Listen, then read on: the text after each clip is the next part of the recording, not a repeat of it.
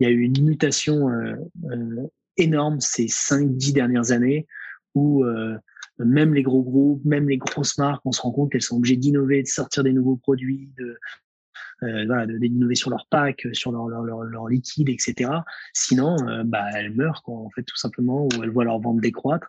Et, euh, et c'est assez amusant même de voir euh, des blockbusters comme Johnny Walker qui lance des single casques. Quoi.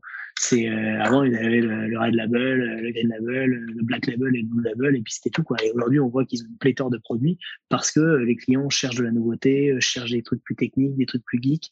Et donc en fait euh, je pense que ça a été, euh, ça a été, euh, je, suis un peu arrivé au, un peu à un moment où c'était, c'était aussi cool parce que, bah parce que les consommateurs en fait demandaient de la nouveauté, demandent des nouveaux produits euh, et demandent en permanence de l'innovation aux marques et et, et donc et donc ça a été, ça a été, ça a été plutôt plutôt plutôt bien quoi. Salut les druides, salut les druidesses, vous écoutez Super Potion, le podcast consacré aux tendances marketing et communication dans le secteur de la boisson. Je suis Ludovic, brand strategist chez Studio Black Sounds et également co-host dans l'émission The Bottlefield Show.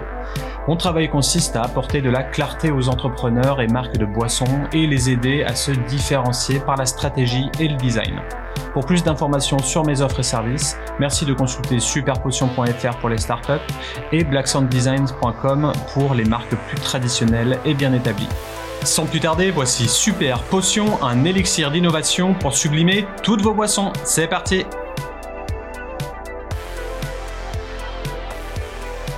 Nombreux sont les distilleries, brasseries ou vignobles datant de plusieurs générations. Nous pouvons donc nous intéresser sur la manière dont ce transfert est effectué. Passion de jeunesse, quiproquo, choix d'un métier ancestral reflétant plus d'authenticité ou de valeur dans notre vie, les choix de reprise peuvent être de tout type. Nous abordons dans cet épisode un sujet passionnant, comment reprendre le flambeau d'une distillerie présente depuis plus de 85 ans. Nous pouvons également nous demander s'il est nécessaire d'entamer une refonte de marque, un rafraîchissement de packaging ou de se réapproprier son storytelling. Nous accueillons aujourd'hui Pierre Martin Neos, propriétaire troisième génération de la maison Coquerel, une distillerie de Calvados née en 1937. Située non loin du Mont Saint-Michel, Coquerel est fervent défenseur des traditions depuis des générations. Ses eaux de vie ont été sélectionnées et assemblées pour leur caractère unique et leur profil aromatique représentant le meilleur du terroir normand. Authentique par nature, innovant par conviction, entrons à présent dans un univers mêlant tradition et avant-gardisme. Salut Pierre, bienvenue dans l'émission. Salut Ludovic, merci euh, de m'avoir euh, invité.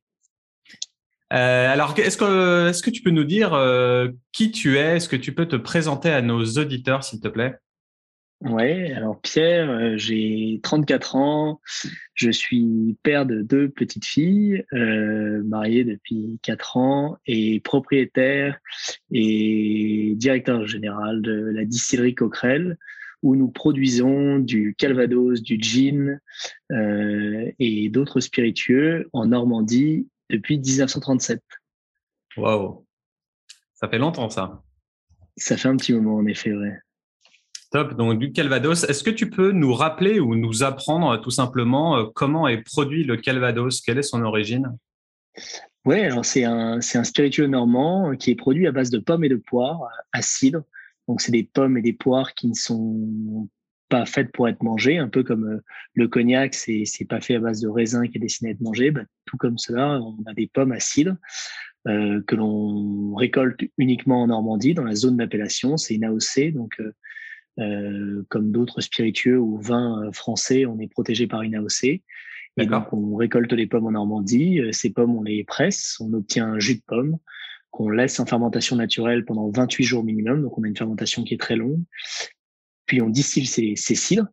Et ces cidres sont ensuite vieillis dans des fûts de chêne français avant d'être mis en bouteille euh, à la distillerie. Ok. Donc, ça veut dire qu'avant d'avoir la chance de déguster un Calvados, euh, il a été produit il y a quoi euh, six, ans, euh, six ans avant, quelque chose comme ça? Le, minimum, c'est deux ans. donc, pour, pour avoir le droit d'embouteiller de, avec le mot Calvados sur la bouteille, il faut avoir fait vieillir les, les eaux de vie pendant deux ans fût de chêne français minimum.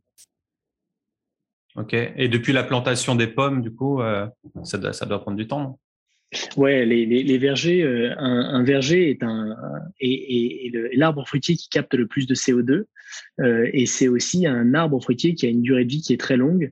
Euh, puisqu'on dit qu'un un, pommier est un enfant pendant 7 à 10 ans, donc il ne, produit presque rien, puis il grandit pendant 40 ans et vieillit pendant 40 ans. Donc le, le, le cycle de vie euh, d'un pommier est, relativement long, et en gros on est en pleine production euh, pendant, pendant 50 à une petite cinquantaine d'années, et puis après la, la production décroît.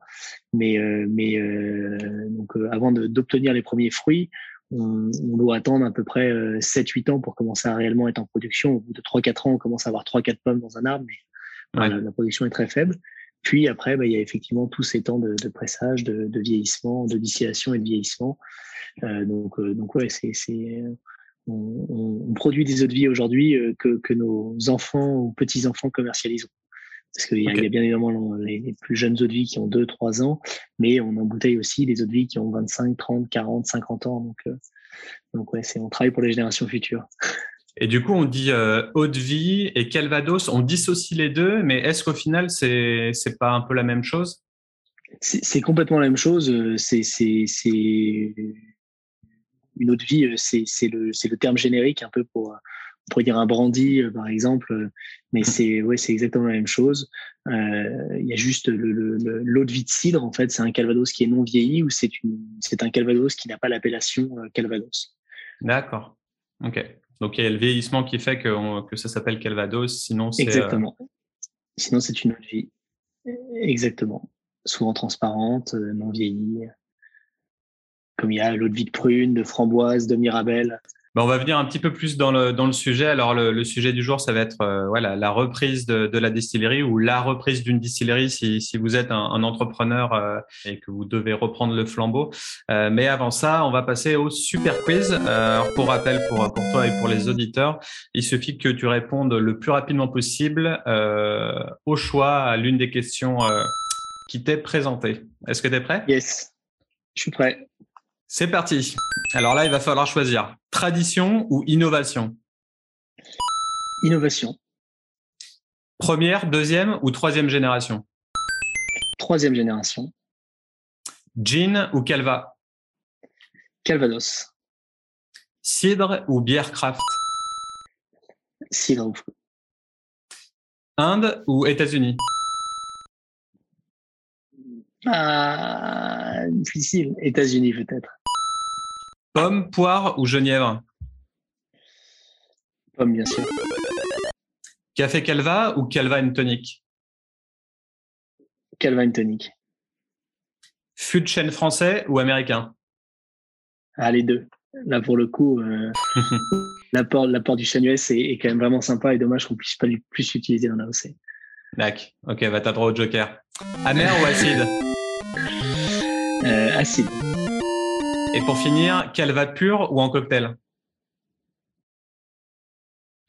En cocktail, c'est sympa. Ok, jamais goûté en cocktail. Euh, ça, ça vaut le coup d'essayer, je pense. Ouais, c'est un, c'est un, c'est un, un spiritueux. Alors aujourd'hui, c'est un peu la discussion qu'on a, qu'on a avec, euh, avec, euh, avec notre brand ambassadeur, notre responsable commercial. J'aime pas trop le mot brand ambassadeur, mais notre responsable commercial. Et c'est, c'est aujourd'hui, je pense qu'il n'y a aucune marque de spiritueux qui va dire ah non, moi, c'est dégueulasse en, cocktail. Euh, moi, j'ai une stratégie. Euh, mon but, c'est de vendre que NIT, mais, mais spiritueux. Donc tout le monde a, un peu ce, ce, ce, ce, discours de dire que son spiritueux est bon en cocktail. Ce qui mmh. était un peu moins le cas il y a, a peut-être 10 ou 15 ans, mais, mais aujourd'hui, tout le monde le dit. Mais, mais c'est vrai que le Calvados, c'est un spiritueux qui se marie, euh, qui se marie très bien parce que c'est, c'est, très expressif. Euh, on a ces notes de pommes qui, qui, qui, sont assez consensuelles et que tout le monde, euh, voilà, c'est, des arômes que beaucoup de gens apprécient. Euh, c'est un fruit qui est, qui est, mondialement connu et reconnu. Et, et c'est des notes aromatiques qu'on retrouve très facilement dans les cocktails. Et donc c'est, vrai que c'est un, spiritueux qui marche, qui marche très bien en cocktail.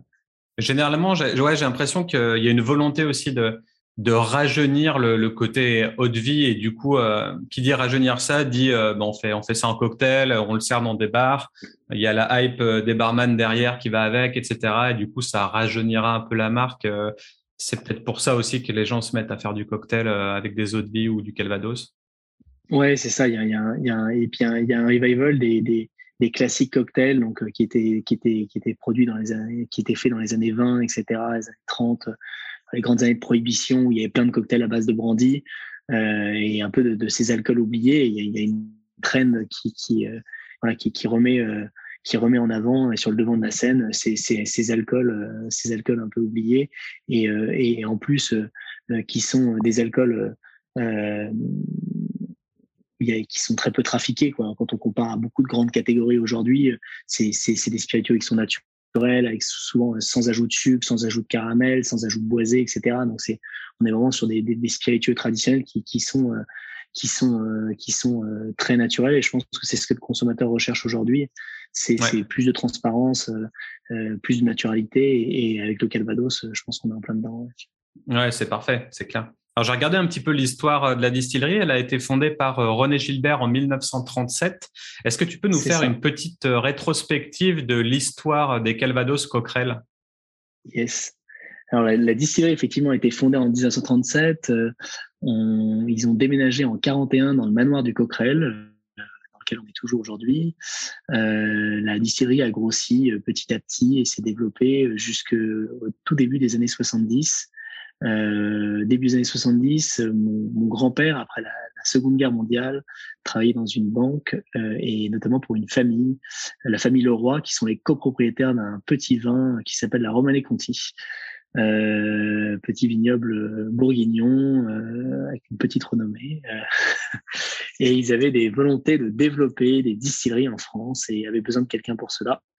Et ils ont demandé à mon grand-père, qui parlait quatre langues à l'époque, euh, s'il pouvait l'aider à monter des distilleries en France. Mon grand-père n'y connaissant rien. Il a dit, OK, je me lance.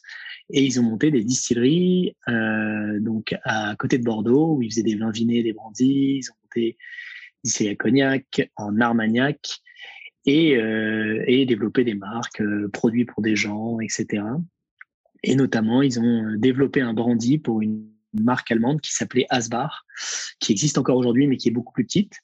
Euh, et ils sont montés, je crois, jusqu'à 25 millions de bouteilles euh, à l'époque. Et à la fin des années, euh, au début des années 70, quand le groupe donc s'est développé, etc., les Allemands ont commencé à avoir un peu peur que les Frenchies détiennent la production de leur de leur marque et de toutes les, les, les, de toute la base de leur, de leur SPI. C'était le leader de la distribution en Allemagne, un des plus gros producteurs allemands, avec un taux de pénétration de plus de 99% euh, euh, dans tout ce qui était euh, bar et off-trade. Et donc, ils ont racheté une grosse partie de, de, de, des distilleries françaises. Et le propriétaire d'Asbar était un fan de Calvados, distribuait une marque de Calvados avec qui il avait des rapports un peu tendus, on va dire. Une marque de Calvados qui existe toujours, dont je tairai le nom. Euh, et des rapports voilà, plutôt peu cordiaux. Euh, mais faisait quand même plusieurs centaines de milliers de bouteilles en Allemagne avec eux et a demandé à mon grand-père de trouver une distillerie de Calvados euh, à racheter. Euh, donc ils ont parti à la recherche d'une distillerie. Mon père les a rejoints, euh, pareil, a rejoint le, groupe à, peu près à cette période-là. Mon père a tout de suite adoré le Calvados. Lui, il venait aussi un peu d'un milieu un peu plus financier, banquier, mais voilà, il s'est tout de suite pris de passion pour le Calvados. Euh, et ils ont trouvé une distillerie euh, qui s'appelait la, la, la, distillerie euh, Coquerel, la distillerie Gilbert Coquerel, euh, qui produisait du Calvados, mais qui rencontrait des petits problèmes car il y a eu des changements dans l'AOC à cette même période. Ouais. Et auparavant, pour commercialiser du Calvados, on devait le faire vieillir minimum six mois. Et l'INAO est passé par là et a dit c'est plus six mois, c'est deux ans. Donc beaucoup de petits producteurs se sont retrouvés un peu dans l'impasse avec bah, la nécessité de faire vieillir leur stock de manière plus importante, plus de possibilité de commercialiser des jeunes eaux de vie comme c'était euh, c'était auparavant possible et euh, donc des grosses problématiques financières. Euh, donc ils ont cédé leur distillerie et euh, ils sont restés au management, ils ont continué à, s'occuper de la prod, mais tout ce qui était commercialisation, ça passait par, par le groupe et ils sont passés de quelques, je crois que c'était à peine 100 000 bouteilles à plus d'un million de bouteilles en dix ans en construisant les stocks, développant la distillerie, investissant dans les stocks, euh, amenant des nouveaux alambics, etc. Et donc de 70 à 90, euh, donc de 70 à 80, ils sont occupés de construire les stocks, de 80 à 90 de la commercialisation. Et euh, en 90, le groupe Aspar a été racheté par une petite PME des spiritueux qui s'appelle United Distiller, qui est devenue Diageo. Et donc de 90 à 96, euh, mon père s'est occupé de UD en, en France et, euh, et continuait à pousser pour ce qu'on appelle aujourd'hui les craft spirits, mais qui étaient à l'époque les hobby other brands. Donc les, les marques dans le portefeuille euh, qui n'avaient pas grand intérêt et, euh, et euh, auxquelles on apportait un focus, on va dire, assez limité. D'accord. Et, euh, et, lui était fan de ces marques d'Armagnac, de Cognac, de, de Calvados, mais aussi de Pim's, de, voilà, de, de, toutes ces, de tous ces, ces, alcools ou apéritifs qui sont aujourd'hui vraiment revenus sur le devant de la scène par les bartenders, par mm. des, par des, même par des cavistes, etc., passionnés. Et, euh, et, euh, et, voilà. Et donc, du coup, il a, il a en 96, il a dit euh, Je rachète le Calvados. Enfin, ils lui ont dit Puisque tu nous embêtes tant avec ton Calvados, pourquoi tu rachèterais pas la distillerie? Et on parlait J'ai pas d'argent pour racheter. Il lui a dit T'inquiète pas, on va t'aider. Et du coup, United Distillers s'est très bien comporté. Elles l'ont aidé à racheter la distillerie sur, sur plusieurs années et était ravi en fait de communiquer sur le fait que la distillerie était rachetée par quelqu'un de la famille qui l'a toujours dirigée, euh, par quelqu'un euh, du management de Diageo, etc., plutôt que de dire euh, la distillerie a vendu à un concurrent qui licencie 20 personnes parce qu'ils veulent plus de l'embouteillage, ils veulent plus du truc. Ouais, et c'était à une époque où Diageo investissait de manière assez importante sur les whiskies. Et, et surtout, c'était un, un, portefeuille de, de, de, de, marques qui avait, qui était, qui était trop petite, quoi, gérer pour eux des, des, marques qui font euh, quelques euh, dizaines de milliers ou centaines de milliers de caisses, c'est pas très intéressant. Euh, et puis sur des catégories où c'est difficile de passer de 1 million à 10 millions de bouteilles en claquant des doigts. Quoi. Donc, donc c'était pas dur à l'époque de, de racheter ça à Diageo. Ils étaient plutôt fair play et. Ouais, ils se sont, ils se sont très bien comportés. Je pense qu'ils avaient, euh, ils avaient de toute manière euh, euh, besoin de revendre rapidement, de se reconcentrer sur, sur les marques clés de leur portefeuille. C'était à mmh. l'époque où ils investissaient massivement dans les single malt. Euh, voilà, avec des marques comme Johnny Walker qui, qui se développaient de manière assez importante. et puis, bon, bah, tous les Oban, Glenkichi, Glenmorangie, euh, Glenkichi, Oban, etc., qui étaient qui étaient voilà, qui étaient des marques qui intégraient le portefeuille ou qui étaient en train de racheter, etc., ou qui s'étaient en développer. Donc, euh, donc, voilà, ils apportaient du focus sur sur les single malt, avec les single malt en plus qui est exposé en France à cette époque-là, euh, mmh. et, euh, et, voilà, et des, des nécessités de, de, de se, se, désinvestir sur des sur des catégories qui sont plus petites, euh, où il y a quand même pas mal de problématiques d'exploitation, etc. Euh, donc, donc voilà. Ok. Ok, donc ça c'était en 91 ou dans les années 90. 96, 90, 96, 87, 96, mon père achète, en se disant, bon, bah, je vais rester 4, 5, 6, 7, 8 ans. Euh, et puis, 2014, euh, mon père a 65 ans, euh, on a, euh, pas bol mais bon, il arrive au bout du truc, quoi. Et là, il s'est dit, j'ai vécu mon histoire avec le Calvados, qu'est-ce que je vais faire? Il a un seul fils c'est moi, euh, qui travaille euh, en finance, euh, qui doit repartir à New York pour sa boîte et qui se réveille un matin et qui lui dit Papa, qu'est-ce que tu penses si je viens bosser avec toi? Et il me dit Oula, c'est différent de ce que tu fais, tu as prévu de partir à New York et là tu vas, tu, vas partir à Ami dans la Manche. C'est vrai, c'est, tu t'es réveillé comme ça avec, avec cette idée-là? Ouais, un peu, un peu, un peu. je sais pas, à un moment, je me suis dit, j'entendais un peu me dire, euh, oh, les banques, ils m'emmerdent, j'ai 65 ans, euh, j'ai des frais d'assurance énormes, euh, qu'est-ce que je vais faire de ce truc Un peu, bah, genre, c'est enfin, c'est comme une PME, il y a des gens qui travaillent dedans, euh, qui vivent voilà, grâce à ça. Ouais. bon, c'est quand même des belles marques qui marchent, mais mais voilà, il y a la nécessité de, de, de travailler quoi. C'est pas c'est pas non plus un business qui tourne tout seul quoi. Donc donc voilà. Et j'avais pas de frais sœur, euh, bon, du coup, je, lui ai dit, écoute, euh, qu'est-ce que t'en penses euh, si je viens bosser avec toi? Et il m'a dit, écoute, tu peux essayer. Si ça te plaît pas, au pire, tu repartiras faire ce que tu, faisais avant ou autre chose. de toute manière, hein, c'est une expérience qui est bonne à prendre. Et, à l'époque, j'étais pas marié, j'avais pas d'enfant, donc les, risques étaient quand même assez faibles. Et, donc, je l'ai rejoint en 2000, en octobre 2014. il est parti à la retraite en janvier 2015. Euh, officiellement, il est resté pendant un an un peu à, m'accompagner, un an et demi, et puis après, il est parti définitivement à la retraite après un contrôle URSAF où ils ont constaté que mon père continuait un peu à m'aider à faire la transition et donc en fait c'était du travail euh, déguisé.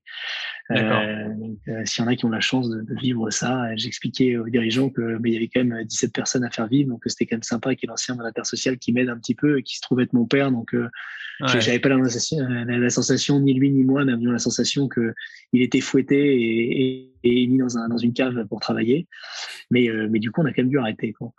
Donc on a, on, a, arrêté, on a arrêté ça parce que c'est vrai que c'était un peu, un peu flippant parce qu'il revalorisait ses heures de travail, etc., avec son salaire d'avant, son expérience, son truc. Ont une petite clé de répartition assez sympa. Ah et, euh, et, donc, du coup, ils te demandent les, les, charges sociales, les charges patronales, etc. sur cette personne-là. Donc, euh, donc voilà qui est parti un peu plus tôt que que qu'il l'aurait voulu en tout cas parce que même pour lui je pense que c'était sympa de continuer à bosser. Ouais ça doit être dur de lâcher le bébé aussi au bout d'un moment euh, même si c'est à ton fils euh, bon ça, ça, fait quelque chose quoi. C'est un peu ta vie donc euh...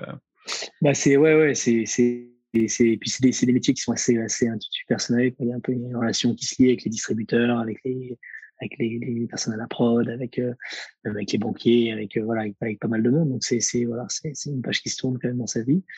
Mais, euh, mais voilà, c'est sympa. Et puis, en plus, on est arrivé, on a, on a lancé des nouveaux produits, on a créé Normindia. J'étais un fan de jean.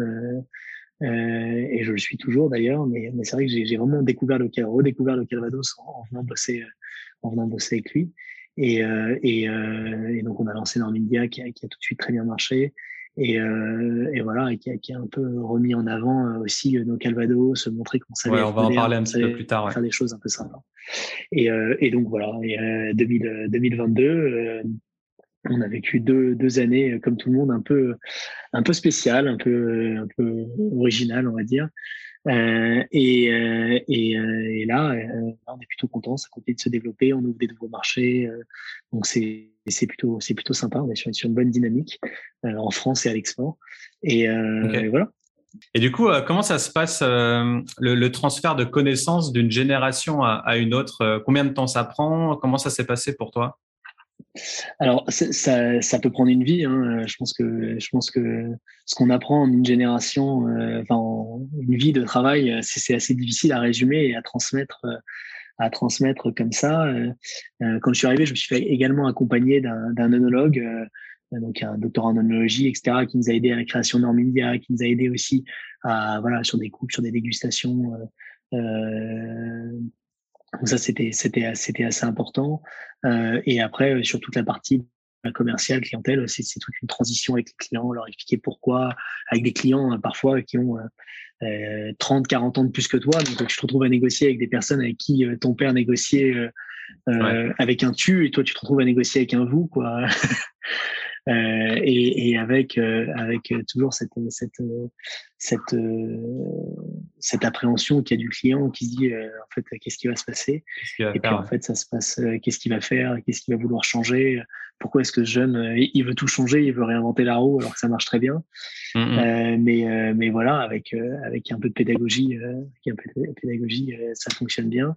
Et au final ça a été assez bien vu parce que je pense que c'est une c'est un secteur en tout cas les spiritueux je suis un peu moins expert dans les vins, mais, mais je pense que c'est le même cas. Il y a eu une mutation euh, euh, énorme ces 5-10 dernières années où euh, même les gros groupes, même les grosses marques, on se rend compte qu'elles sont obligées d'innover, de sortir des nouveaux produits, de, euh, d'innover sur leur pack, sur leur, leur, liquide, etc. Sinon, euh, bah, elles meurent, en fait, tout simplement, ou elles voient leur vente décroître. Et, euh, et c'est et c'est assez amusant même de voir des blockbusters comme Johnny Walker qui lance des single casques. Quoi. C'est mmh. avant il avait le, le, Red Label, le Green Label, le Black Label et le Blue Label et puis c'était tout quoi. Et aujourd'hui on voit qu'ils ont une pléthore de produits parce que les clients cherchent de la nouveauté, cherchent des trucs plus techniques, des trucs plus geeks. Et donc en fait euh, je pense que ça a été, euh, ça a été, euh, je, suis un peu arrivé au, un peu à un moment où c'était, aussi cool parce que, bah parce que les consommateurs en fait demandaient de la nouveauté, demandent des nouveaux produits euh, et demandent en permanence de l'innovation aux marques. Et, donc, ça a été, ça a été, ça a été plutôt, plutôt, plutôt bien quoi. Et le, le, passage du flambeau, tu n'allais pas avec ton, avec ton père directement voir les clients, histoire de, de mieux se mettre en relation, que ce soit pas un peu awkward ou euh, ça, ça arrivait euh? On a fait des market visites ensemble, notamment au Japon, où il a, il a historiquement, c'est un marché qu'il a, qu'il a, qu'il a énormément développé qui l'a passionné, je pense aussi. Mmh. Donc on a été, on a été, je sais pas trois quatre fois au Japon ensemble au début pour faire la transition avec les clients, pour pour euh, voilà présenter la distillerie, présenter ces nouvelles choses, etc. qu'on fait, et puis euh, et puis me présenter moi. Mm. Et puis euh, on a fait pas mal de salons aussi comme Provide, Expo, etc. ensemble pendant pendant deux trois ans. Deux ans officiellement et trois ans officieusement. Mais voilà, pour pour bah, pour qu'il y ait ce lien qui se crée avec les clients, cette transition qui se fait. Et puis, et puis tu dois montrer ta tête quoi, un petit peu partout au fur et à mesure. Exactement, ouais. Mm. Ouais, il, faut, il, faut, il, fallait, il fallait, il fallait, euh, il fallait, bah, il, faut, il, fallait, il fallait prendre la parole. Ouais, c'est sûr. Et c'était intéressant ce que tu as dit euh, juste avant sur le fait de, de vous voyer des gens que ton père tutoyait. Est-ce que est-ce que tu n'as pas pris le, parti pris d'y aller et puis de, de, de, casser la glace direct euh, en mode allez, est-ce que ça va si on se tutoie? Et puis ça part direct sur un tu vois sur un cheminement qui, qui ressemble à avant. Il y avait quand même cette cette barrière parfois, ça fonctionne. Tu ouais, parfois, fait, c'est marrant, mais parfois ça fonctionne. Parfois, c'est, tu, tu vois qu'il y, y, a une distance euh, euh qui, qui, qui, est là, mais qui est là par, par l'âge, par, par la génération, par, par, euh, euh, par cette relation en fait qui s'est créée même historiquement, etc. Ou, ou comme moi, je pense que j'ai, j'ai des personnes que je tutoie avec mes enfants vous verront euh, euh, parce que euh, parce que c'est un c'est un écart générationnel. On le voit, nous on a on a tendance à être euh, même dans, dans la manière de nous habiller quoi. Nous on est c'est c'est un peu un peu étrange dire, mais nous on habille un peu comme des comme des clochards quoi. Quand on voit des, la génération de mon père, ils sont tous en costard cravate quoi. Nous on met plus de cravate, parfois on met plus de chemise, on met rarement des vestes on met des chaussures de ville quand vraiment on sent que c'est nécessaire, alors que c'est une génération, génération du dessus, ils sont, ils viennent au bureau. Euh, déjà, ils viennent forcément avec une chemise et une veste. Et euh, bon, la cravate, c'est pas forcément, euh, c'est pas forcément une option, quoi. C'est donc c'est assez, assez, assez amusant de, de, voir cet écart. Et en fait, c'est vrai que ce, cet écart euh, se, se, se, crée aussi par la manière de s'habiller, la manière de se comporter, etc. Et donc parfois, rien qu'en en mettant parfois juste en s'habillant un peu mieux, on voit que bah, cette, cette distance se, se, se rétrécit, quoi comme si aussi la manière de se comporter, la manière de euh, de pas être rasé, euh, c'est assez, euh, voilà, c'est assez, assez amusant. Ah ouais, c'est vrai qu'il faut un peu dépoussiérer euh, tout ce qu'il y avait avant. Ça, doit être pareil pour le vin, je pense, où c'est très normé et il y a encore des codes qui restent. Mais là, je pense que ouais, d'ici encore 10 ou 15 ans, bah, ça sera des gens de notre âge, quoi. Donc au final, ça. qui ont vécu cette transition, qui ont qui ont joué à la Game Boy, qui ont regardé les minicums et le club Dorothée, on sera tous pareils en fait euh, quand, on va reprendre des, des choses. Euh. Donc ouais, c'est intéressant. Et est-ce que tu aurais des conseils euh, pour les auditeurs qui nous écoutent, qui seraient dans, aujourd'hui dans le même cas que toi, qui souhaiteraient reprendre, qui se posent des questions, etc. Est-ce qu'il y a des astuces que tu pourrais leur, leur dire? Alors, je pense qu'il faut pas hésiter trop longtemps. Il faut oser, euh, il faut oser entreprendre. Je pense que c'est c'est une super expérience. Mmh. Euh, je pense qu'il faut faut y aller en, en connaissance de cause, que que ce sera pas facile tous les jours, euh, que c'est souvent des nouveaux métiers euh, et qu'on se retrouve avec des choses quand on était salarié auparavant euh, voilà, des, des, des, des, vraies nouveautés avec des problématiques de trésorerie, des problématiques de trésorerie que tu vis dans une boîte où tu es salarié, tu les vis pas de la même manière quand c'est ta boîte. Euh, des problématiques de packaging où tu te retrouves tout seul face à une agence, par exemple, et bah, ça peut prendre la décision. Quoi. C'est, tu dis pas, euh, ah, regarde ce qu'ils m'ont sorti au marketing, c'est immonde. En fait, c'est non, toi, c'est ce que tu sors et c'est, c'est ce que tu dois après, euh, après, après commercialiser. Donc c'est, voilà, c'est, mmh. des nouvelles c'est des nouveaux des nouveaux enjeux. Mais euh, en fait tu aussi euh, euh as la chance de, de, pouvoir faire un peu de marketing un jour un peu de com un autre un peu de finance un autre euh, vachement t'intéresser à la prod si c'est quelque chose qui t'intéresse. Et, euh, et, et, ça ça moi je trouve ça passionnant quoi de, de pouvoir déguster des produits créer des nouveaux produits travailler sur les vieillissements travailler avec des agriculteurs. C'est quelque chose que que, que que je trouve réellement réellement passionnant dans nos produits.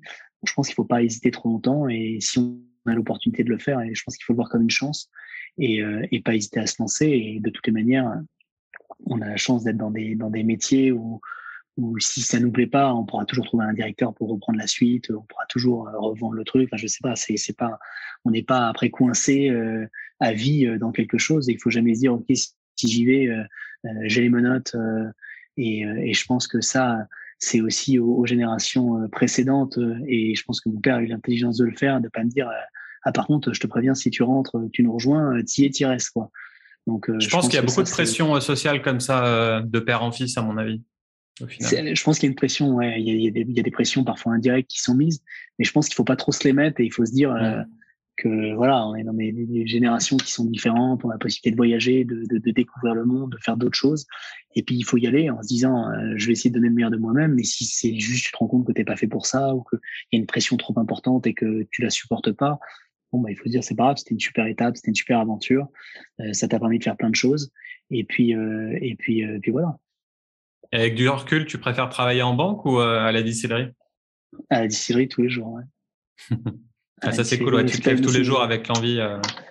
Ouais, ouais, il y a des jours où c'est moins facile. On est, on est en plein Covid, donc on n'a plus personne au bureau. Je fais la standardiste, euh, la, commande de matières sèches, euh, les commandes de bouteilles, les liens avec la prod au quotidien et tout. Mais, mais voilà, c'est une super expérience, c'est hyper sympa, ça permet de, de voilà de, de, ça permettait de découvrir le monde. J'espère qu'on va pouvoir revoyager et s'occuper de la commercialisation de nos produits étrangers, mais euh, mais ouais non c'est vraiment c'est une super super aventure et j'espère que ça va continuer encore longtemps.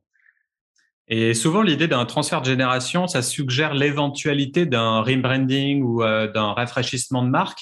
Est-ce que pour toi, c'était quelque chose euh, d'obligatoire pour conquérir, pour conquérir les, consommateurs et consommatrices de 2022 Alors, je ne sais pas parce que euh, en fait, euh,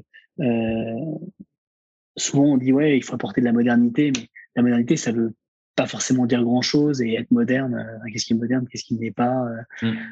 On prend, je prends souvent des marques, des exemples de marques de bougies comme comme Trudon par exemple euh, où ça peut paraître hyper rétro, ou diptyque, ça peut paraître hyper rétro, mais c'est aussi hyper moderne euh, parce que c'est partout euh, et ces codes de la modernité ne veulent pas dire grand chose. Euh, à, à, à, mon sens.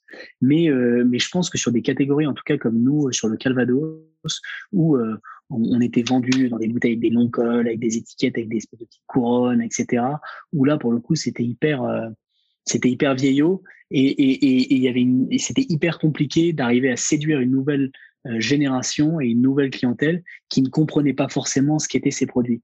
Euh, et, et, euh, et, donc je pense que c'était important de, de, se rattacher à des codes euh, de spiritueux modernes et pas forcément à des codes de notre catégorie, car notre mmh. catégorie, euh, pour moi, ciblait une clientèle qui avait entre 50 et je suis sympa euh, mais je vais plutôt dire entre 60 et 90 ans, quoi.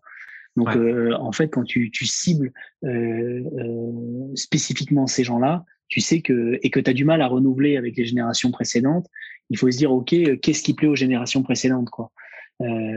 Euh, est-ce que c'est quelque chose de, de, de, plus frais, de plus jeune, de plus est-ce que c'est dans une autre bouteille? Est-ce que le fait que la bouteille soit opaque c'est un problème? Est-ce que le fait qu'il n'y ait pas certains éléments euh, sur, sur tes packs, euh, est-ce que ça gêne, est-ce que ça gêne pas?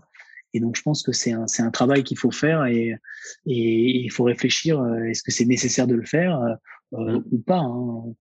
mais, mais, mais on le voit, même toutes les marques de spiritueux et les grandes marques, elles restent pas figées dans le temps avec les mêmes packaging depuis 30 ans. même la bouteille d'Annecy, par exemple, le VS d'Annecy évolue un petit peu tous les ans ou tous les deux ans. Et prend le VS d'Annecy il y a 10 ans, euh, quand tu regardes les, la bouteille d'il y a 10 ans et la bouteille d'aujourd'hui, ça a vachement changé en fait. Mais ça a évolué un petit peu dans le temps tous les ans. Mmh. Et, euh, et, je pense que c'est, euh, je pense que c'est important de le faire pour pas rester figé dans le siècle passé, parce que bah, je pense que sinon c'est, dur de, voilà de, s'adapter. au nouveau monde. Et c'est marrant le fait de vouloir forcément conquérir la jeunesse quand on a des produits comme ça, et ouais, c'est pas, pas mal de clients me, me posent ces questions-là aussi. Euh, euh, on veut une clientèle plus jeune, on veut rafraîchir les eaux de vie, etc. pour, euh, je sais pas, euh, séduire les, euh, les 35, 40 ans. et en même temps, je me dis, mais pourquoi il y aurait pas au moins une seule distillerie qui ferait plaisir aux 60-90 et c'est tout, tu vois? Pas chercher à aller au-dessous euh, et, euh, et, quand même rester moderne, mais en, séduisant euh, que les seniors. Quoi. Et ça arrive pas souvent au final. Donc, ouais, c'est vrai que ça serait, d'un point de vue marketing, ça serait intéressant. à faire. Après, je pense que ce qui est bah, le risque, c'est que bon, les gens qui ont entre 80 et 90 risquent de, voilà, passer l'arme à gauche assez rapidement. Et si tu sais, n'arrives pas à séduire à un moment les 50, 60, est-ce que les gens qui ont 40, 50, 60, quand ils vont avoir les 60 ans, ils vont passer le cap et ils vont dire, OK, ça devient intéressant. Quoi. Ouais. Euh, c'est ça, c'est ça aussi le risque, quoi. C'est que tu séduis euh, des personnes pendant un laps de temps, euh, on va dire relativement court, quoi. Donc, euh, c'est est-ce que tu vas arriver à avoir un produit qui va devenir la référence pour les personnes qui ont voilà un, un, certain âge et en fait c'est des personnes qui auront toute leur vie avant bu j'en sais rien du rhum ou du whisky quoi donc est-ce qu'à 60 ans ils vont se dire bah tiens moi je change j'arrête mes habitudes et je je vais euh, boire quelque chose que je n'ai jamais bu auparavant, mais qui est destiné à ma classe d'âge. Et souvent, quand on fait une, reprise aussi, on arrive euh, euh, sur ces grands chevaux, on est jeune et, effectivement, on le disait tout à l'heure, on a envie de tout changer. Et, ou alors, en tout cas, les, les clients, les distributeurs, tout ça, ils, vont te regarder comme quelqu'un qui va vouloir faire la révolution dans, la marque, etc. Et je pense qu'ils ont peur juste d'office du, du, changement. Euh, et, et, du coup, il faut lutter souvent contre cet ego du, du prochain directeur euh, commercial ou directeur tout court qui est jeune et qui a envie de, de tout changer. Ça, on le voit beaucoup dans, dans plein de startups. Dès qu'il y a un nouveau directeur, il faut forcément revoir l'identité visuelle, forcément tout rafraîchir parce que le mec a un ego, un melon de fou et du coup, il faut qu'il refasse en fonction de ses, ses propres, euh, de ce que lui aime. Et ça, faut faire attention parce qu'au final, une marque euh, qui est ancestrale et qui, marque déjà, qui marche déjà, euh, faut faire vraiment gaffe à pas tout changer justement. Euh, et ça, ça doit être compliqué. Toi, est-ce que tu as fait des changements majeurs euh, pendant cette reprise? Un peu de changement d'équipe, de fournisseurs, de producteurs, de, de valeurs Alors, euh, changement d'équipe, on a, on a assez peu de rotation à part des départs à la retraite. Ouais. donc, donc, on n'a pas eu de changement, on va dire majeur. On a, on a eu des changements en fait du fait que les, gens soient partis. Donc, on a eu des nouvelles personnes effectivement qui sont arrivées dans l'équipe. On a étoffé notre équipe commerciale, donc on a eu des nouvelles arrivées. Euh, euh, donc, donc voilà. Après, sur les fournisseurs, je travaille, je pense, avec 80, 90% des fournisseurs de mon père. on n'a pas changé réellement nos, nos, voilà, nos, appros. Euh, quand les trucs fonctionnent, pour moi, euh, c'est des trucs, euh, si, si tu considères que tu payes le bon prix, ou en tout cas si ça rentre dans tes prix de revient, aller réinventer la roue à chaque fois avec des nouveaux, avec des nouveaux fournisseurs, je pense que c'est plus un risque euh, que, que, que, quelque chose de bénéfique. Euh, bon, on a des nouveaux fournisseurs parce qu'on a des nouveaux produits, donc on a des nouveaux besoins de bouteilles que, que, que les fournisseurs historiques n'avaient pas. Euh, mais, mais, mais voilà. Euh, après, euh, changer euh, sur les, les, les, produits et les, les qualités, je, moi je crois assez à la nécessité de, d'évoluer, de, d'arriver à évoluer avec son temps et de, de, travailler les autres vies pour, pour les améliorer à chaque fois, ou en tout cas essayer de faire quelque chose de, de meilleur à chaque fois, avec les mmh. équipes qui étaient en place déjà à l'époque. Donc, donc c'est, c'est assez intéressant de, de toujours essayer d'améliorer nos, nos, assemblages. Euh, voilà, on a on a innové parce qu'on a lancé des nouveaux produits, donc on a lancé des, des cases finish, on a lancé des single cases, on a lancé des, des vintage, des choses comme ça euh, qu'on qu'on commercialisait pas du tout à l'époque ou, très très peu.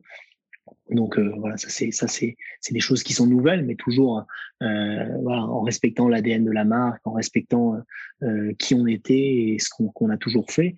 Et les travaux qui, qui a été fait, qui a été fait auparavant.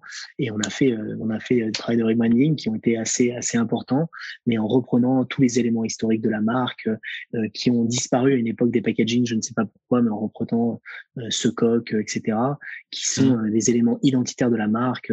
C'est, c'est des girouettes qui sont sur le toit du manoir depuis plus de 200 ans on a la chance d'avoir un, un, coq avec une tête humaine et un chapeau de forme. Je sais pas pourquoi il est arrivé là il y a plus de 200 ans, mais voilà, c'est, c'est, C'était déjà ça il y a 200 ans? Ouais, c'était c'était déjà ça il y a 200 ans et c'était sur les packaging le dans les années. Exactement. C'était dans les années 30, 40, 50, 60, 70 et 80. C'était le logo de la marque. Et dans les années 90, je ne sais pas pourquoi, je ne sais pas ce qui s'est passé, mais ce coq a été remplacé par une tête de chevalier. Euh, D'accord. Euh, aucun, aucun, chevalier dans la famille, euh, mais une tête de chevalier est apparue sur, sur l'étiquette. Et, euh, et, donc, du coup, on, a, on est revenu un peu aux sources et revenu un peu à, à ce, voilà, à ce coq qui était, qui était, euh, qui était. Ah ouais, c'est génial d'utiliser un élément euh, d'une girouette ancienne pour. Enfin, moi, je trouve ça génial. Enfin, ce serait trop dommage de ne pas utiliser des, des, des, des, éléments visuels, des, des choses comme ça ancestraux, ancestrales. dans, dans, la com actuelle. Enfin, ça fait vraiment sens et Ouais.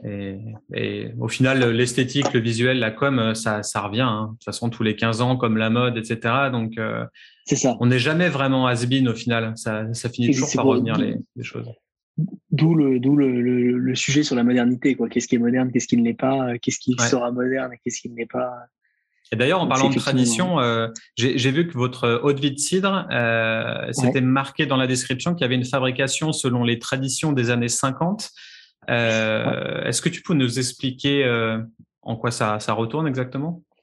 En fait, tout simplement, c'est que dans, avant, avant les, les, années 70, le Calvados était vendu sous l'appellation Calvados.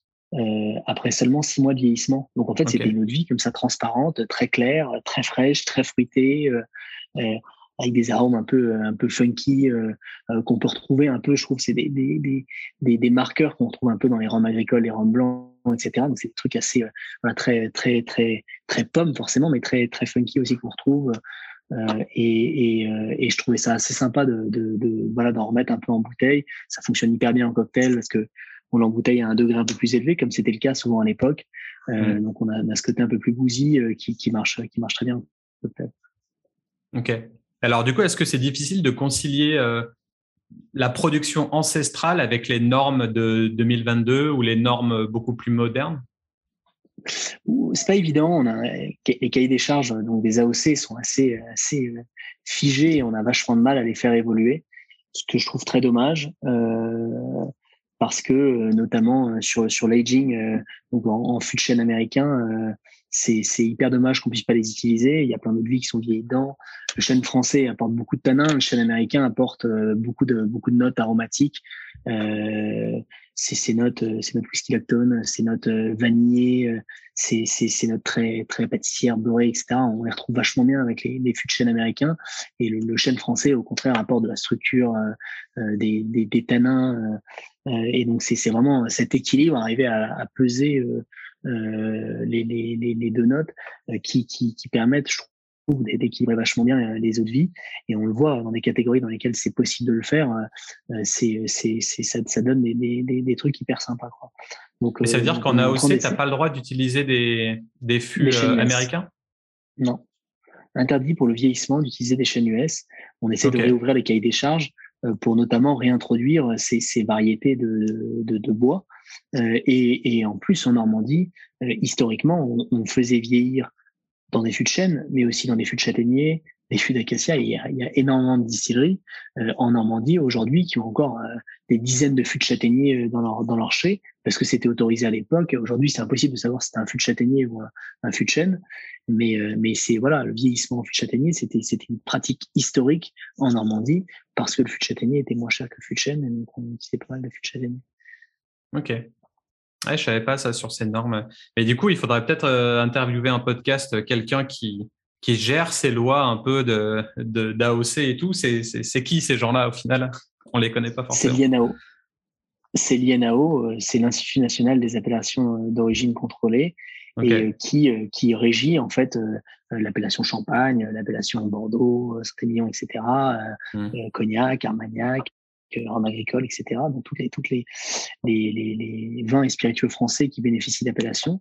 Et c'est voilà, les cahiers des charges donc sont gérés par les producteurs et c'est l'INAO qui est en charge en fait du contrôle et du respect de ces cahiers des charges. Donc en fait, c'est aux producteurs de faire évoluer en discussion avec l'INAO euh, leur cahier des charges. Et, euh, euh, c'est, c'est toujours des discussions qui sont longues, houleuses et assez assez compliqué et je trouve mmh. assez dommageable qu'on n'arrive pas à être plus plus flexible sur ça parce que euh, euh, bah parfois ça relève en fait de pratiques historiques et c'est dommage de s'en priver surtout quand on sait que la Normandie était historiquement euh, la porte d'entrée des vins spiritueux et des vins fortifiés euh, qui venaient du monde entier vers l'Europe, euh, avant que les Français se mettent en grève trop régulièrement et qu'ils décident d'aller vers les ports de Rotterdam ou d'Anvers.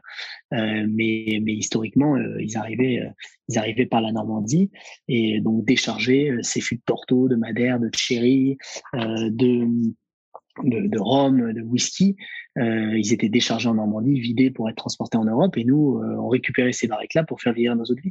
Donc, on voit très souvent dans plein de petites fermes ou distilleries en Normandie euh, des fûts de sherry, des fûts de, de, de, de Porto, de Madère, etc. Et c'est vraiment des pratiques ancestrales et qui font partie de, de l'ADN, l'ADN du Calvados, d'utiliser beaucoup de fûts de réemploi pour, pour faire vieillir nos eaux de. Et, et, ça apporte en fait des notes aromatiques hyper sympas euh, au Calvados sans jamais dénaturer l'eau de vie. Quoi.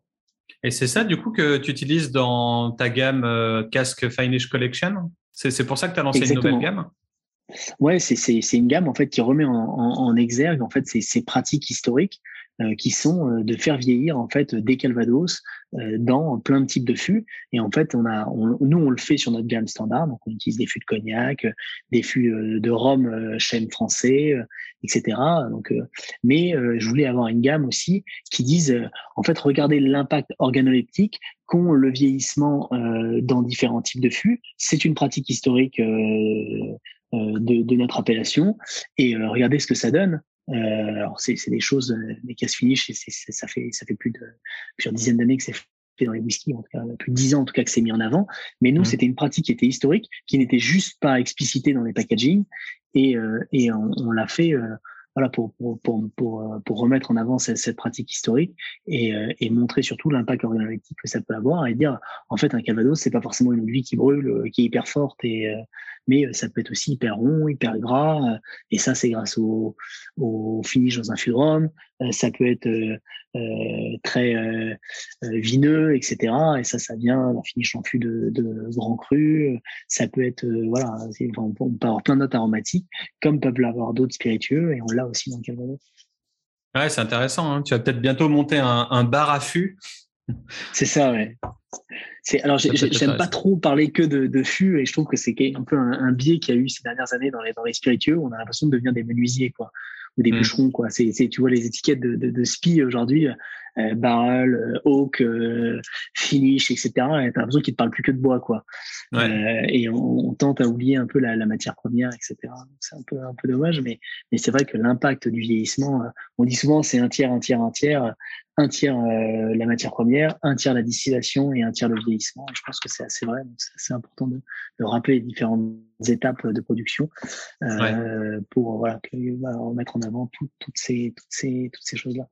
Ouais, et puis ça fait sens hein, de réinventer la catégorie. Euh, là, en ce moment, c'est vraiment un boom euh, de tout et n'importe quoi dans, dans, dans, la filière spiritueux et boissons avec avec les, les sans-alcool, les hard euh, tout, tout ce boom de, de catégories folles. Euh, et pourquoi ne pas se réinventer dans, dans le Calvados avec différents finishes, etc. Enfin, ouais, non, c'est vrai que tu as, bien réussi à prendre le, euh, le devant sur ce genre de, de produit. Et, et, du coup, en parlant de ça, tu as, as, produit un jean qui s'appelle Norm India. Donc, je suppose que c'est une contraction entre Normandie et India.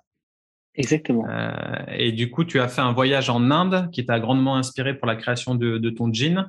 Est-ce que c'est pas étrange au final d'avoir une distillerie de Calvados et de produire une gamme de gin Est-ce qu'il y a un, un lien? Est-ce qu'il y a un rapport euh, entre les deux?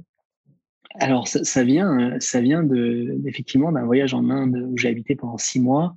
Et mmh. j'ai trouvé, j'étais fasciné par ce pays, par les épices, les couleurs, la joie de vivre, euh, ce, ce, dynamisme euh, cette, cette, culture, euh, euh, ces religions, etc., qui était, qui était, qui était vraiment incroyable. Après, je suis parti vivre aux États-Unis et c'était à l'époque où il y avait, euh, à l'époque, cette époque et, et tout n'est pas encore évolué, mais c'est l'époque a du boom des craft distilleries, où il y avait des micro distilleries qui se montaient un peu partout dans toutes les villes euh, et euh, tout avec la volonté de faire des, des, des whiskies euh, ou des brandy euh, ou des apple brandy, euh, etc. Mais voilà, problématique de whisky, problématique de brandy, mais c'est le vieillissement. Donc, comme il y a eu en Écosse ou en Angleterre, qu'est-ce qu'on fait avant On commercialise une vodka, on commercialise un gin, et comment on fait pour se différencier des grandes marques? On apporte des notes aromatiques intéressantes. Euh, ou en tout cas différenciantes, euh, parfois clivantes, mais euh, voilà, qui vont cibler certains types de consommateurs. Et, et, et, mon père arrêtait pas de me dire, c'est dur, on doit porter les eaux de vie pendant plusieurs années. Et je lui disais, mais pourquoi tu fais pas comme les craft distilleries, un gin, un whisky, euh, enfin un gin, une vodka ou un truc? Et il me dit, le gin, c'est les Anglais qui fait ça.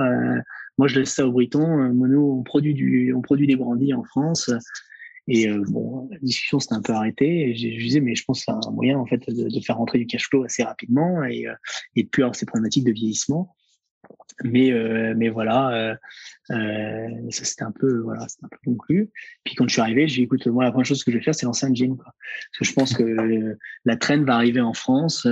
Euh, c'était pas du tout le cas il y a, il y a 5-6 ans, mais en tout cas, ça a explosé en UK. c'est un marché mature en Espagne. Ça commence à arriver un peu aux US. Et je dis, je pense que ça serait dommage et ça serait réellement un moyen de, de, de montrer qu'on est moderne, qu'on fait des choses nouvelles et qu'on n'est pas juste ancré dans une tradition euh, euh, dans laquelle on n'arrive pas à, s'en sortir. On est resté là-dedans et on fait que ça, on est monoproduit.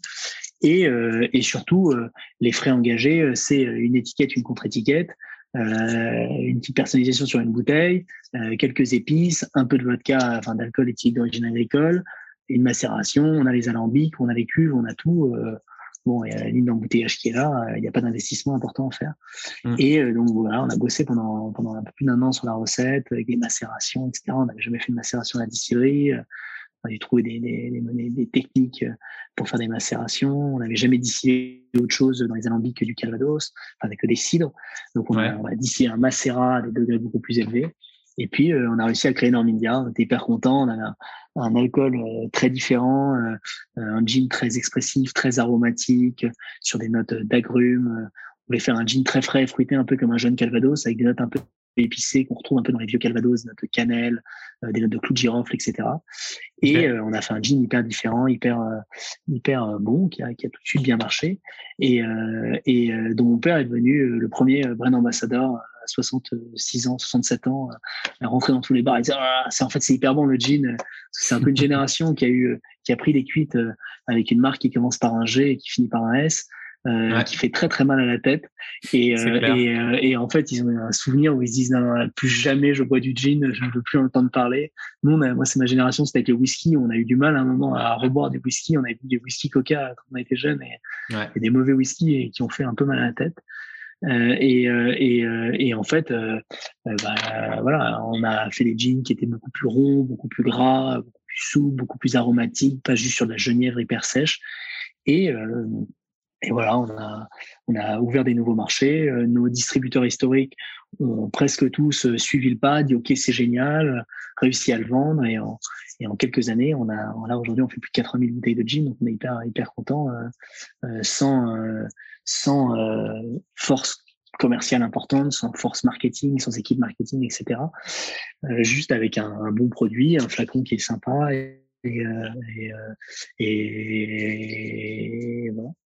Ouais, donc c'est marrant parce qu'on pourrait se demander si, au final, la stratégie d'une reprise d'une distillerie ancestrale qui fait qu'une catégorie de choses, ce serait pas finalement de de créer un produit qui n'a limite rien à voir? Bon, il y a, y a, un petit lien quand même avec le, les, arômes, etc., euh, de pommes ou de calvados, t'en, t'en parlais. Mais au final, de, de lancer un produit euh, qui marche juste, en, tout cas pour le cash flow, et puis au final, ça fait de la visibilité sur la distillerie. Et puis au final, peut-être que dans dix ans, le gin n'existera plus et ce sera les Calvados qui auront repris le flambeau grâce à ce produit. Enfin, ça, peut être une stratégie au final euh, en soi. Je, pense que c'est c'est pas inintéressant et c'est un truc euh, c'est une réflexion qu'on a assez euh, fréquemment c'est de se dire en fait quand tu as une distillerie tu as un réseau de distribution pourquoi tu te positionnerais pas sur plusieurs catégories? En créant des marques en voilà, en créant des, des, nouveaux produits des nouvelles choses. Et en fait bah, tu as des catégories toujours qui sont trendy à une époque un peu moins à une autre. Et bon bah je en ce moment c'est le rhum qui boom. Bon bah si tu es positionné dans la catégorie rhum bah t'en bénéficies. Et puis après je sais rien, le rhum, ça s'essouffle un peu et ça part sur le whisky. Bah, si tu en as un aussi, bah, c'est cool parce que tu bénéficies de cette traîne-là. Et puis après, j'en sais rien, ça part sur les brandis, bah, tu as une petite gamme de Calvados, je sais pas, Armagnac, Cognac, bah, tu arrives à proposer à tes distributeurs des solutions. Et si tu as des produits qui sont bons, qui sont bien faits, etc., euh, pour lequel tu as, une ADN de marque forte, tu as, des produits qui sont bien faits, euh, tu triches pas, tu mens pas, euh, tu es transparent, etc., bah, je pense que as, voilà, c'est un bon moyen pour ne, jamais euh, euh, bah, voilà, être largué comme on a pu l'être sur le Calvados, où euh, mm. il y a eu un peu un, un désintérêt pour, pour ces catégories de brandy un peu historiques ces 30, 20, 30 dernières années, et où au final, bah, tu es un peu là au creux de la vague à te dire est-ce que ça va partir. Quoi. Donc, donc, voilà. Ouais, c'est sûr. Effectivement, c'est intéressant. Pour ton gin, tu t'es inspiré d'un ouvrage de 1765 intitulé La chimie du goût et de l'odorat. Moi, ça m'a fait penser au créateur de, de Seedlip qui s'était euh, également inspiré de, de, livres et de recettes anciennes. Euh, ça m'a fait aussi penser à mon propre rebranding de mon agence de com à moi où je me suis inspiré de, de gravures anciennes, euh, limite euh, alchimiques, etc., un peu occultes. Euh, mais c'est en fait c'est complètement fou d'aller dans le passé et de voir des choses qui ont été faites et qui sont résolument modernes dans le monde d'aujourd'hui. Est-ce que tu penses que les créateurs, créatrices, distillateurs, distillatrices euh, ont pour habitude de puiser dans l'ancien euh, pour trouver peut-être des secrets enfouis ou des choses comme ça? Ouais, bah, je, enfin, moi ça me paraît, euh, ça me paraît, surtout aujourd'hui où il y a, il y a un peu un, un, revival de tout ce qui est un peu rétro et qui marche vachement bien. On le voit, il y a plein de marques qui jouent là-dessus, même des marques de luxe qui, qui, qui remettent en avant la des, nostalgie la nostalgie des sacs historiques euh, qui reviennent sur le sur le voilà sur le sur le devant avec des je sais pas, avec des gros morts, des gros fermoirs, euh, alors que mm. euh, dans les années 2000, 2010, etc. C'était plus des choses très slick, très très très très très contemporaines, on va dire. Ouais, minimaliste. et, ouais, très minimaliste, très épuré, très inspiré de l'univers parfum en fait. Et, mmh. et aujourd'hui, on revient plus sur des trucs plus chargés avec des enluminures, euh, euh, presque des trucs un peu rococo euh, qui, qui, reviennent, qui reviennent, qui reviennent. Donc, je pense que c'est c'est une traîne qui est là. Et puis, je pense que c'est parfois aussi un moyen de se créer une histoire quand on n'en a pas, quoi. Euh, Quand on n'a pas 100 ans, on monte une distillerie, on n'a pas 100 ans d'histoire, bah, c'est pas mal de d'arriver à se raccrocher à quelque chose d'ancien pour voilà pour pour se légitimer et, et pour, euh, pour pour dire qu'on a un peu toujours existé. Euh, et, euh, et puis ça ça on a on est on produit des enfin, on produit des, des, des, des, spiritueux et un spiritueux on doit raconter une histoire donc il faut faut faut que cette histoire et chaque pierre chaque, chaque chose qu'on raconte ait, ait, une signification et et, et, et soit vrai et soit justifié et justifiable et mmh. donc je pense que c'est important de, voilà, c'est important d'arriver à retrouver des choses du passé. Euh, et je pense que c'est des éléments assez rassurants aussi pour le consommateur derrière. Ouais, c'est sûr. En tout cas, avant de, finir, on peut te, tu peux nous rappeler euh, où trouver euh, Coquerel, comment acheter ton produit, où le déguster, etc. Alors on est on est on a un e-shop euh, depuis euh, quelques mois et on est présent chez les cavistes, chez Nicolas et aussi sur Normandia, je crois c'est 700 à 800 cavistes indépendants. Euh, on distribue en France par la société Duga qui distribue quelques marques comme Don Papa, Diplomatico notamment. Ouais, j'avais fait un podcast avec eux. D'accord, bah voilà, on est on est on est distribué par Duga en France depuis 4-5 ans et sur le Rhône euh, avec euh, on travaille avec des grossistes comme euh, euh, Millet, les Cafés Richard, etc., qui, qui est Métro pour le cash and carry, qui voilà, qui distribue nos, nos, nos, nos Calvados et nos jeans euh, partout en France. Euh, voilà, on travaille avec, je pense qu'avec près de 1000 cavistes au total. Ok. Donc, donc voilà. Enfin, j'ai non en plus 1500 parce qu'on a Nicolas qui a 550 caves déjà rien qu'à eux tout seul. Donc, donc ouais, ça c'est top. En France.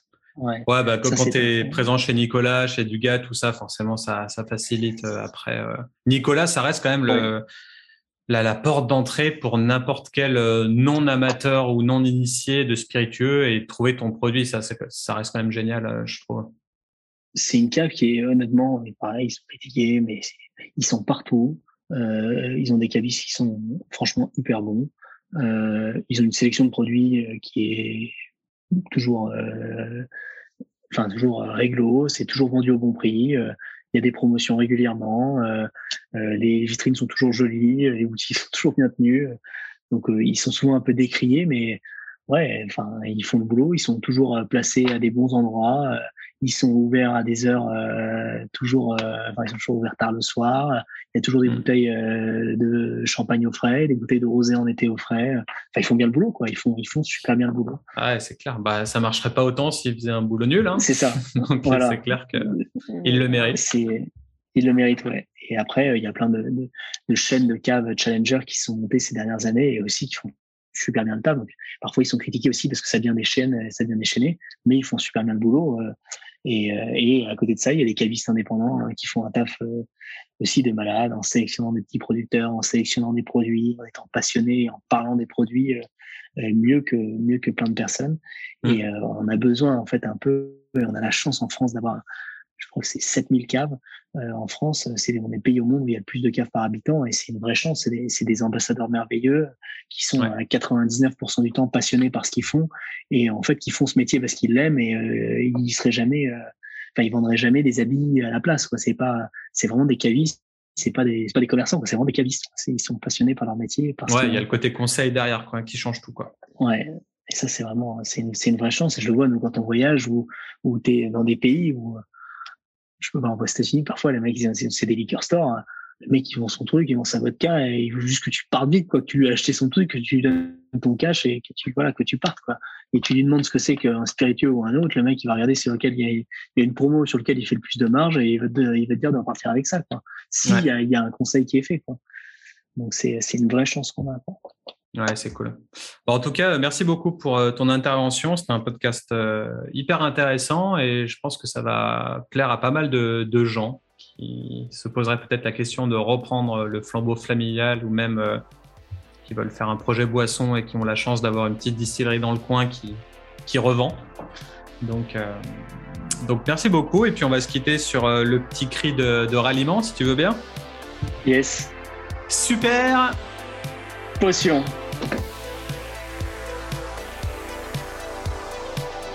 Merci aux super guests du jour et à vous, chers auditeurs et auditrices, pour nous avoir suivis tout au long de cette émission, conçue, produite et réalisée par Studio Blackthorns. Pour plus d'articles et de conseils sur le secteur, ça se passe sur le blog de mon studio, accessible à l'adresse blackthornsdesign.com/blog. Si vous avez apprécié le thème du jour, n'hésitez pas à le partager sur Facebook et LinkedIn, vous abonner sur Spotify ou encore laisser un commentaire et des étoiles sur Apple Podcast. C'était Ludovic à l'antenne, à la prochaine, ciao ciao